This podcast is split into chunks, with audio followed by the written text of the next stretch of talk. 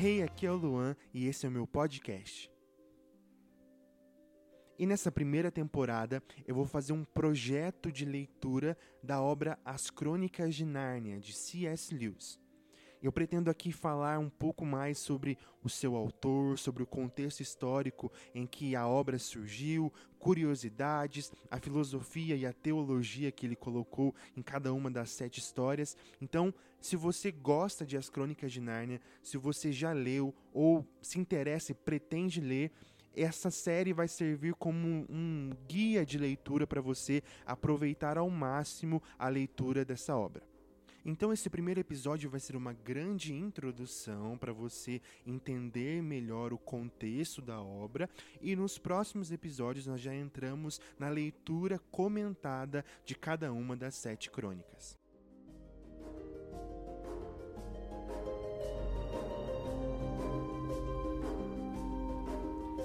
As Crônicas de Nárnia é uma série de livros que foi publicado originalmente de 1950 a 1956. É, ela é composta por sete livros: O Leão, a Feiticeiro e Guarda-Roupa, Príncipe Caspian, A Viagem do Peregrino da Alvorada, A Cadeira de Prata, O Cavalo e seu Menino, O Sobrinho do Mago e A Última Batalha. As histórias são ambientadas na Inglaterra pós-guerra, né, pós-Segunda Guerra Mundial é, e no mundo fantástico chamado de Nárnia, que é uma terra cheia de animais falantes e seres mitológicos. Lewis utiliza seres mitológicos da mitologia grega, da mitologia celta e da nórdica. A primeira coisa que a gente tem que entender para ler Nárnia é que as crônicas de Nárnia são contos de fadas. E era assim que o próprio Lewis gostava de definir é, a sua obra. Esse gênero de histórias, né, os contos de fada, era um objeto de estudo do Lewis, porque para ele os contos de fadas exerciam um fascínio sobre o ser humano, já que eles apontavam para um desejo do homem por beleza e felicidade. Sobre esse desejo, Lewis dizia: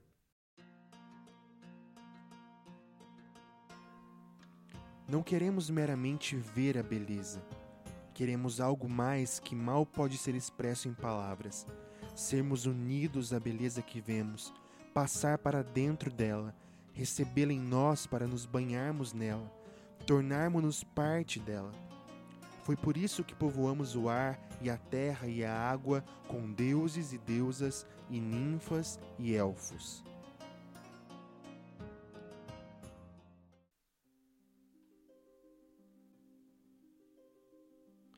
Para Lewis, o ser humano estava sempre ansiando por um sentido, por uma felicidade que nada nesse mundo poderia satisfazer.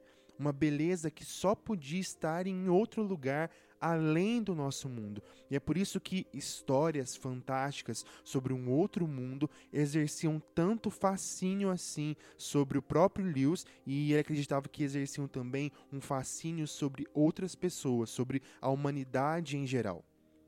O conto de fadas é um gênero muito associado ao público infantil. E é verdade que as crônicas de Nárnia foram escritas tendo como público-alvo as crianças. E essa é uma realidade que nós também temos que ter em mente quando nós vamos ler as Crônicas de Nárnia. É uma história para crianças. Isso não impede que ela seja de muito valor também para nós adultos, mas o objetivo principal dela era alcançar o público infantil. Apesar disso, Lewis rejeitava a ideia de que só crianças deveriam ler histórias como a que ele estava escrevendo. Ele dizia que uma história para crianças de que só as crianças gostam é uma história ruim. Além disso, Lewis acreditava que escrever para crianças era a melhor forma de expressar o que ele queria dizer e que aqueles que se interessavam pelo que ele tinha a dizer iriam ler e reler sua história, independente da idade. Os críticos, para quem a palavra adulto é um termo de aplauso e não um simples adjetivo descritivo, não são nem podem ser adultos preocupar-se em ser adulto ou não, admirar o adulto por ser adulto, corar de vergonha diante da insinuação de que se é infantil, esses são sinais característicos da infância e da adolescência. e na infância e na adolescência, quando moderados, são sintomas saudáveis. É natural que as coisas novas queiram crescer, porém, quando se mantém na meia-idade ou mesmo na juventude essa preocupação em ser adulto, é um sinal inequívoco de retardamento mental. Quando tinha 10 anos, eu lia contos de fadas escondido e ficava envergonhado quando me pilhavam. Hoje em dia, com 50 anos, leio-os abertamente. Quando me tornei homem, deixei para trás as coisas de menino, inclusive o medo de ser infantil e o desejo de ser muito adulto.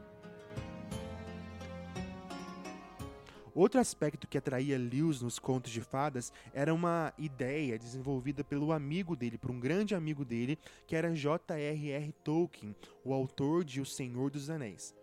Tolkien considerava sua própria obra como fantasia para adultos, contos de fadas para adultos.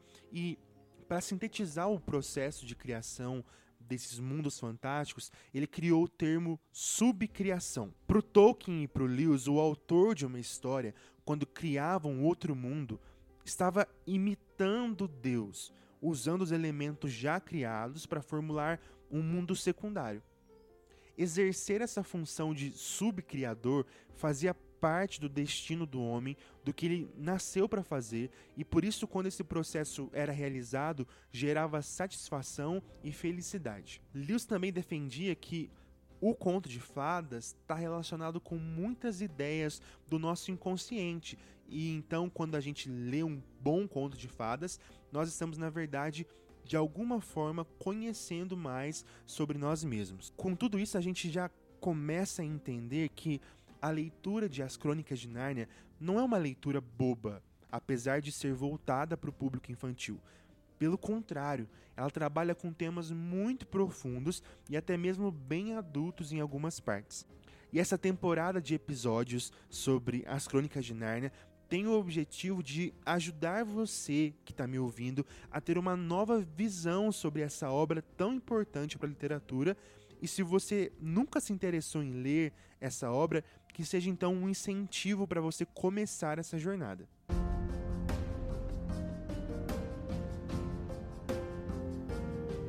Para a gente aproveitar bem e conhecer bem a obra, é importante a gente conhecer também o seu autor. Então eu separei aqui algumas curiosidades sobre C.S. Lewis.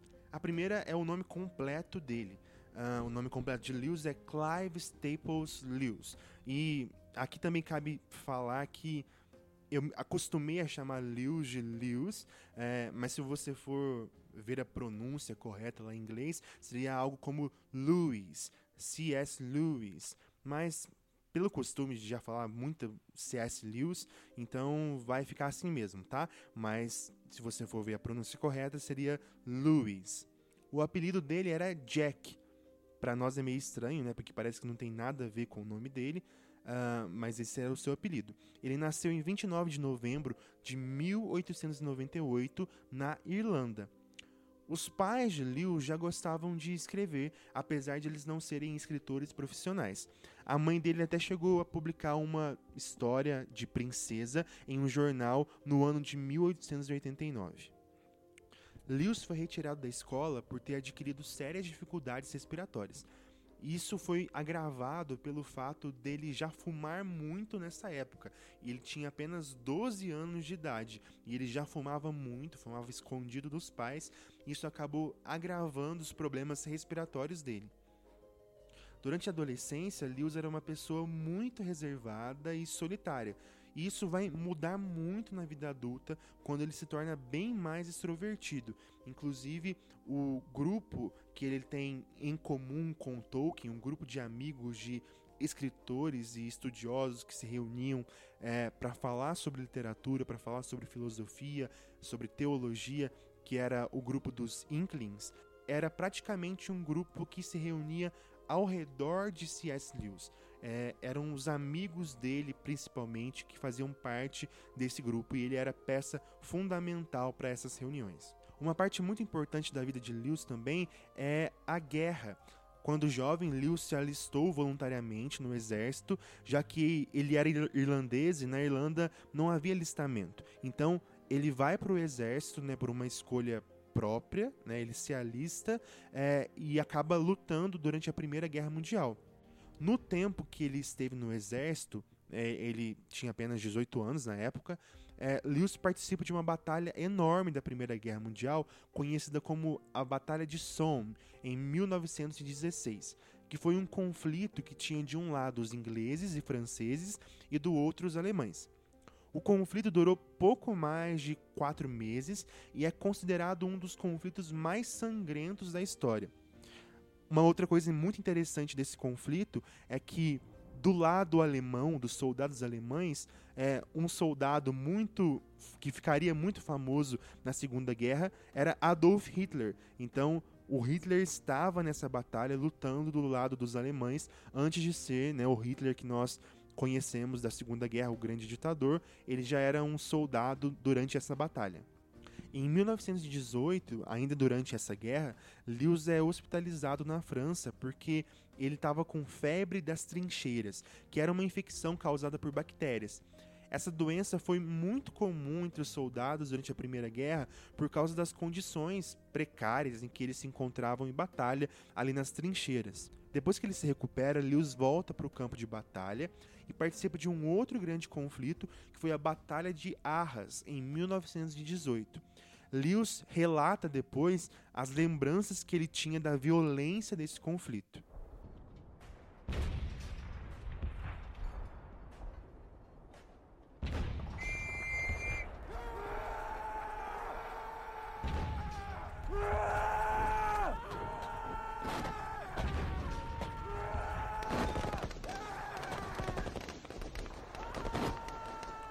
Sustos, o frio, o cheiro de explosivo, os homens horrivelmente despedaçados, ainda se movendo como besouros meio espremidos, os cadáveres sentados ou de pé, a paisagem da terra nua sem uma folha de capim, as botas usadas dia e noite até parecerem se unir aos pés.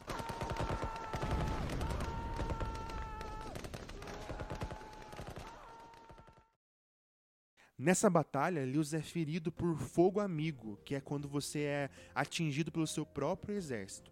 E ao longo da maior parte da vida de Lewis, ele carregou no peito estilhaços decorrentes dessa batalha. Ainda no exército, Lewis faz amizade com um cara chamado Edward Moore, que foi seu colega de quarto. Antes de sair para as trincheiras na França, esse Edward pede para Lewis que caso ele morresse em batalha, que Lewis cuidasse da mãe dele e da irmã dele. Mais tarde, quando Lewis fica sabendo do falecimento de Edward, ele vai atrás então da mãe e da irmã dele. Lewis aluga uma casa para as duas em Oxford e acaba morando junto com elas. E, e é aí que vem uma grande polêmica da vida, da história de Lewis, principalmente para a época. Lewis, que já tinha perdido a mãe na infância, ele acaba adotando a senhora Moore como mãe dele. Mas diziam que ele tinha sentimentos mais profundos por ela, que não era uma relação entre mãe e filho. Ninguém sabe se esse relacionamento envolvia intimidade sexual, mas era uma relação bem polêmica para a época, porque a senhora Moore era 26 anos mais velha que Lewis, e todo mundo dizia que ela não era uma mulher fisicamente atraente. Uma outra curiosidade é que Lewis se vestia de maneira muito informal.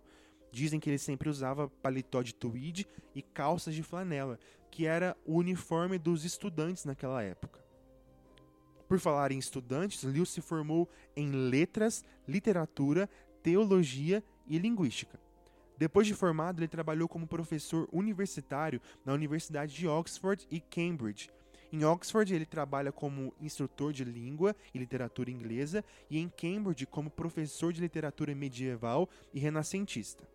Como eu já comentei antes, Lewis e Tolkien, J.R.R. Tolkien, o autor de Senhor dos Anéis, eram muito amigos. Eles compartilhavam um com o outro o que eles escreviam, pediam opinião e se inspiravam um no outro. Tolkien até admite que Lewis o incentivou muito para produzir a mitologia da Terra-média e que sem ele talvez algumas coisas nunca teriam ido para frente, nunca teriam sido publicadas. Lewis só se casa quando tinha 58 anos ele se casa com Joy Davidman, uma poetisa e romancista nova-iorquina que mandava cartas para Lewis como uma fã do seu trabalho. A atração de Lewis por Joy no começo era apenas intelectual. Inclusive, quando eles se casam no civil em 1956, ele achava que era só para ajudar ela a ter nacionalidade britânica. Ela tinha se separado do seu marido e ela se muda para a Inglaterra. E aí Lewis, para ajudá-la com a nacionalidade, se casa com ela. O amor de Lewis por Joy só vai ficar mais forte, ele só vai se dar conta de que ele realmente ama essa mulher depois que ela descobre um câncer inoperável. E aí eles se casam no religioso, né, depois de já terem casado no civil, eles se casam no religioso numa cerimônia que acontece no próprio hospital em que a Joy está. A cerimônia acontece na beira da cama dela, já muito doente. Lewis nunca teve filhos dele mesmo, mas ele adotou os dois filhos do primeiro casamento da Joy como seus e cuidou deles até sua morte. Inclusive, um desses dois filhos, que é o Douglas Gresham, é quem atualmente cuida dos direitos da obra As Crônicas de Nárnia e que acompanhou a produção dos filmes para o cinema. Lewis morreu em 1963, com 64 anos, de uma combinação de problemas: males da bexiga, da próstata e um coração bem debilitado. Além disso, o sofrimento que ele teve com a morte da Joy, a morte da sua esposa, afetou muito a saúde dele. Ele ficou bem fraco depois do que aconteceu.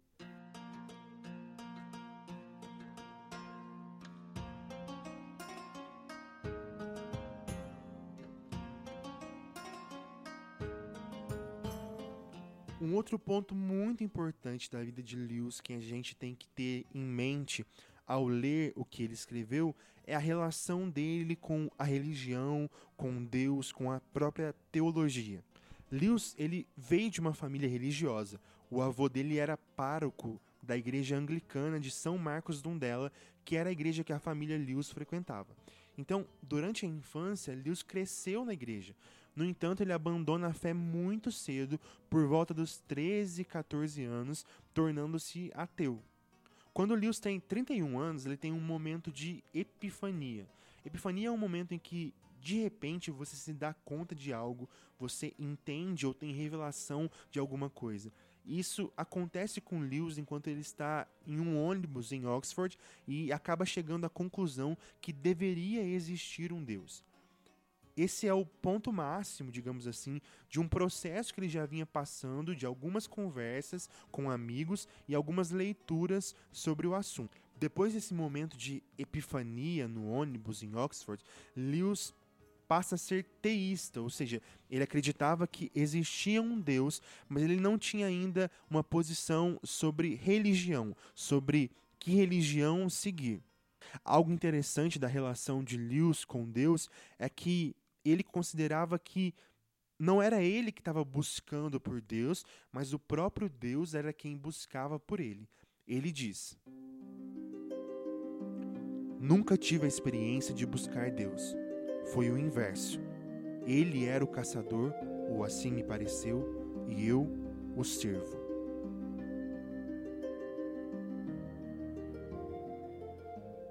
Em 1930, Lewis começa a ler o Evangelho de João em grego, e a partir daí ele adquire o hábito de ler um trecho da Bíblia diariamente. A leitura de João começa a mudar a imagem que Lewis tinha de Cristo, e ele começa a considerar o cristianismo como um caminho para seguir. Esse processo vai culminar um pouco mais de dois anos depois daquela epifania que ele teve no ônibus, enquanto ele tem uma conversa com dois amigos. Um desses amigos era o J.R.R. Tolkien, que era um católico muito compromissado. Depois dessa conversa em que os amigos falam sobre o evangelho e a encarnação de Cristo, Lewis decide se converter ao cristianismo. Só que diferente do Tolkien, né, que era um cristão católico, Lewis passa a ser um cristão protestante. A partir desse momento de conversão, de aderir ao cristianismo, toda a produção de Lewis passa a refletir essa experiência. E isso não é só com Lewis. Na verdade, Lewis faz parte de um contexto histórico da Inglaterra daquela época que é chamado de Renascença Religiosa Inglesa. A Inglaterra, depois da Primeira Guerra Mundial, estava passando por um período de muita dificuldade e de muito pessimismo na população. É nesse contexto que a literatura surge como um meio de retornar à esperança e de dar novos rumos ao povo. George Gordon, um professor de literatura inglesa em Oxford, disse o seguinte sobre essa época: A Inglaterra está doente e a literatura inglesa deve salvá-la. Tendo falhado as igrejas, tal como as entendo, e sendo lentos os remédios sociais, a literatura inglesa tem agora uma tríplice função ela ainda deve, ao que me parece, nos dar prazer e nos instruir, mas também, e acima de tudo, salvar nossas almas e curar o Estado. A literatura inglesa nesse período passa a ter uma função religiosa. Isso foi acompanhado por uma série de conversões de escritores ao cristianismo. Além de Lewis, vários autores que perderam a sua fé na juventude converteram-se nessa época. Então, a fé cristã de Lewis influenciou todas as suas obras a partir da sua conversão, inclusive as Crônicas de Nárnia. Você vai encontrar inúmeras referências cristãs e a defesa de diversos argumentos teológicos enquanto você lê a série. Isso faz com que muita gente considere as Crônicas de Nárnia como uma obra alegórica. Alegoria é um recurso que você pode usar na sua história quando quer que ela represente uma ideia. Quando uma história é alegórica, cada um dos elementos dela corresponde a um elemento no mundo real, digamos assim. Por exemplo, para quem lê Nárnia, é fácil fazer a correspondência do leão Aslan com Jesus Cristo, ou da feiticeira Jades com o diabo, como se Lewis quisesse falar sobre isso com seus leitores, mas entre aspas, escondesse essas figuras em seus personagens. O próprio Tolkien não gostava de Nárnia porque achava um excesso de alegoria. E muita gente até hoje, quando pensa em As Crônicas de Nárnia, acha que é uma obra de alegoria do cristianismo. No entanto, não era isso que Lewis achava. Nárnia pode até ser lida como uma alegoria, mas Lewis diz que abre aspas, o mero fato de se poder alegorizar a obra que se tem diante dos olhos não é por si só uma prova de que se trata de uma alegoria. Fecha aspas. Depois da publicação de, das Crônicas de Nárnia, Lewis recebeu muitas cartas de crianças que liam seus livros e nessas cartas ele respondia às dúvidas que as crianças tinham. Em uma dessas cartas que ele enviou para crianças de uma escola de Maryland, ele diz: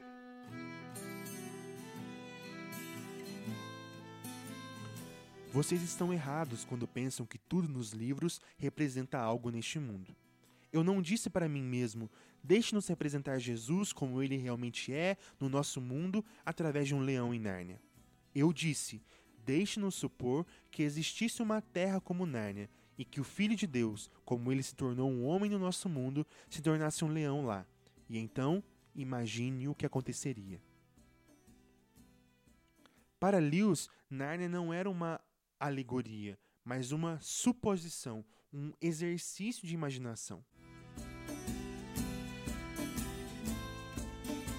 Se Aslan representasse a deidade imaterial da mesma forma que o gigante desespero de O Peregrino representa o desespero, ele seria uma figura alegórica. Na realidade, porém, ele é uma invenção que dá uma resposta imaginária à pergunta: como seria o Cristo se de fato houvesse um mundo como Nárnia e ele escolhesse encarnar-se e morrer e ressuscitar nesse mundo como ele de fato fez no nosso? Isso não é absolutamente uma alegoria. De acordo com Lewis, então, Aslan não é uma alegoria de Cristo, mas é o Cristo de Nárnia. E essa diferença para Lewis era fundamental. Então é importante a gente ter tudo isso em mente para ler com as lentes corretas os sete livros da série. Mesmo não sendo uma alegoria, eles carregam a fé cristã do autor na tentativa de se comunicar com o público infantil. É interessante lembrar que Lewis perdeu a fé muito jovem, lembra? Com 13 e 14 anos. E talvez Nárnia seja uma tentativa de impedir que isso acontecesse com mais crianças. Mas acima de tudo, Nárnia é um conto de fadas. e muitos dos seus elementos não estão lá para corresponderem a um fato do mundo real. Há características da história que estão presentes apenas pela beleza e pela aventura. Nárnia não deve ser lida caçando referências, mas também não deve ser lida como uma história que não gere reflexão. Então é preciso ter um equilíbrio para essa leitura.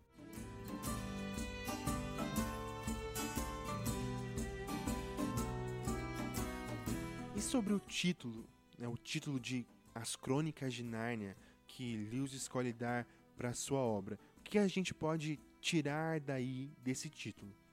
Começando pelo Crônicas. Historicamente, a crônica está muito relacionada a uma compilação de fatos históricos contados em sucessão no tempo. Esse sentido que eu disse mais histórico, ele é diferente do sentido do gênero textual crônica que a gente estuda na escola.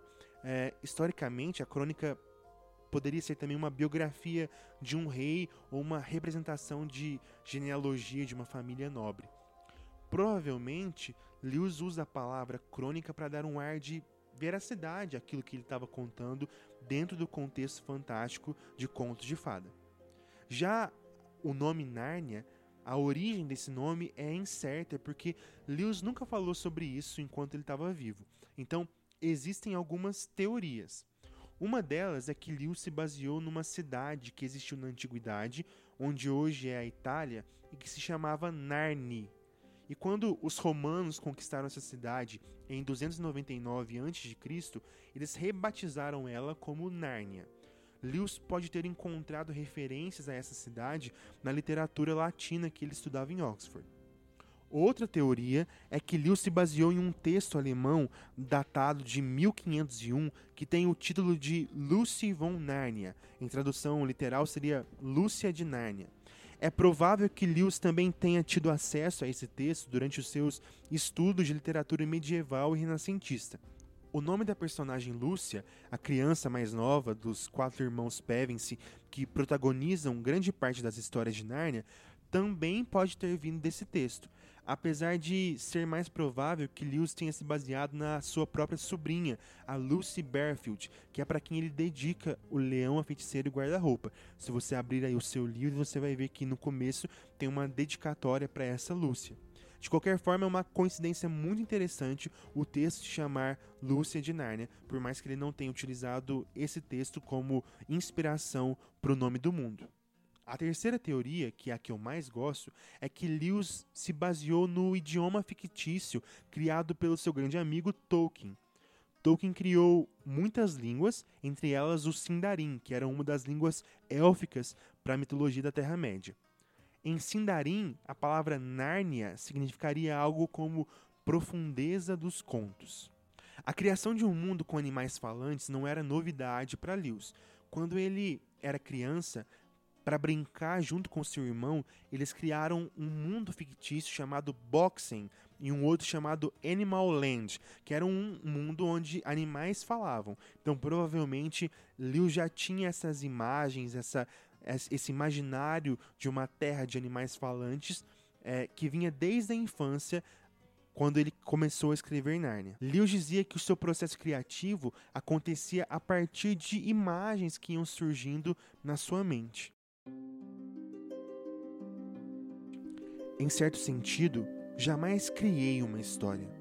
Comigo, o processo assemelha-se muito mais à observação de pássaros do que falar ou construir eu vejo imagens.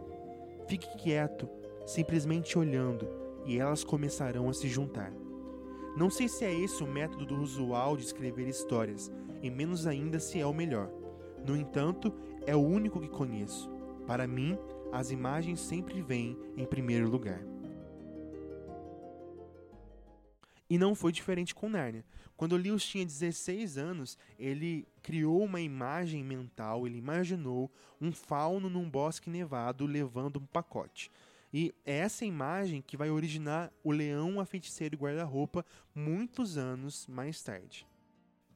Para encerrar esse primeiro episódio introdutório ao nosso projeto de leitura, acho importante nós falarmos sobre as ordens de leitura as maneiras como você pode ler os sete livros da série.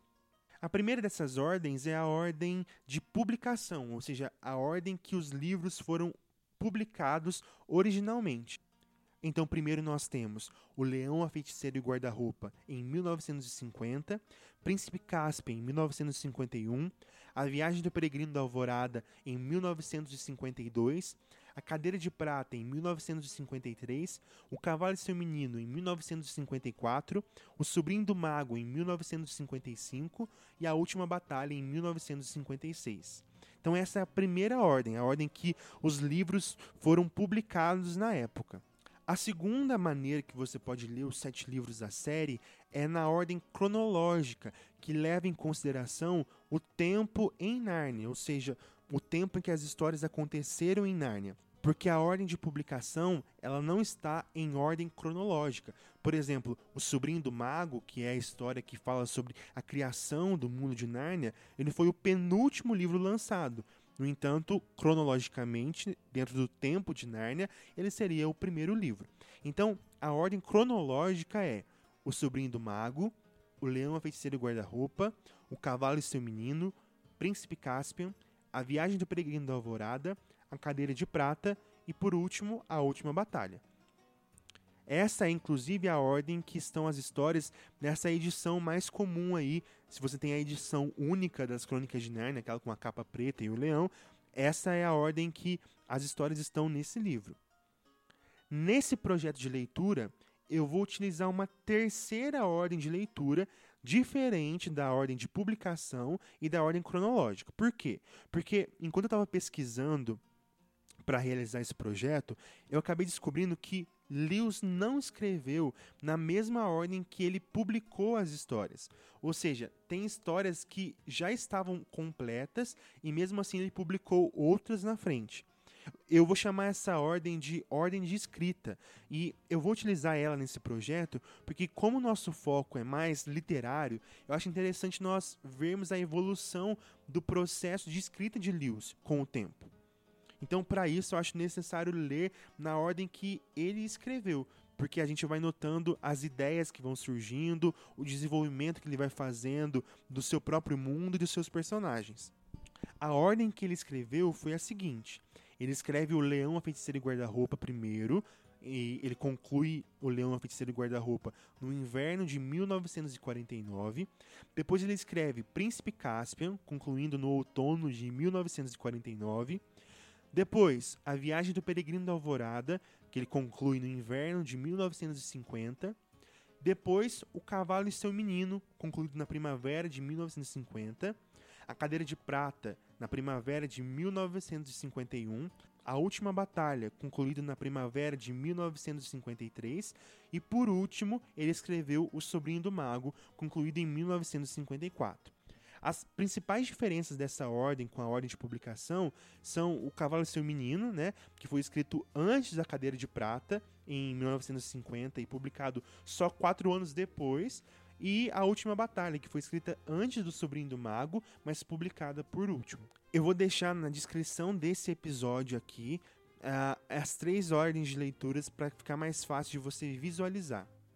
Depois dessa grande introdução, nós já podemos entrar na leitura em si de cada uma das obras. Então, no próximo episódio, nós começamos com a leitura de O Leão, a Feiticeira e o Guarda-Roupa. Todas as fontes que eu utilizei de pesquisa para realizar esse projeto, eu vou deixar sempre na descrição do episódio, você pode ir lá e conferir.